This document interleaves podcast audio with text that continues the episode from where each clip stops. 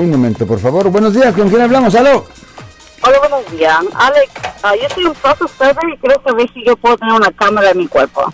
Ok, me, me lo puede decir de nuevo. Ok, yo soy un process server y quiero saber si yo puedo tener una cámara. ¿Cámara dónde? Que todo puedo tener en mi bolsillo o algo cuando sigo a alguna persona. Ok, ah, la respuesta corta es sí, lo puede tener.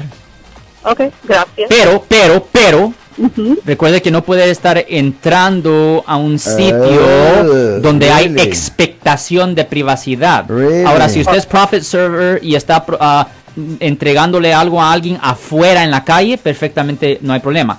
Lo siento por la interrupción, su video va a continuar monetariamente.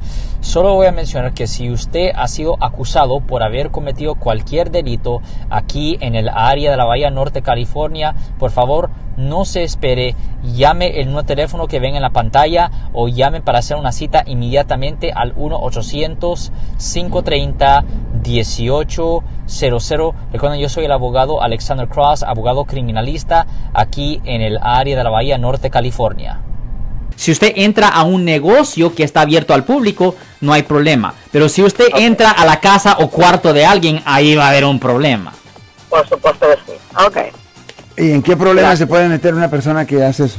Well, la cosa es que, como yo dije, eso, ah, eso es ah, invasión de privacidad. Eso es invasión de privacidad. Es un delito menor que conlleva una pena potencial de hasta un año en la cárcel del condado.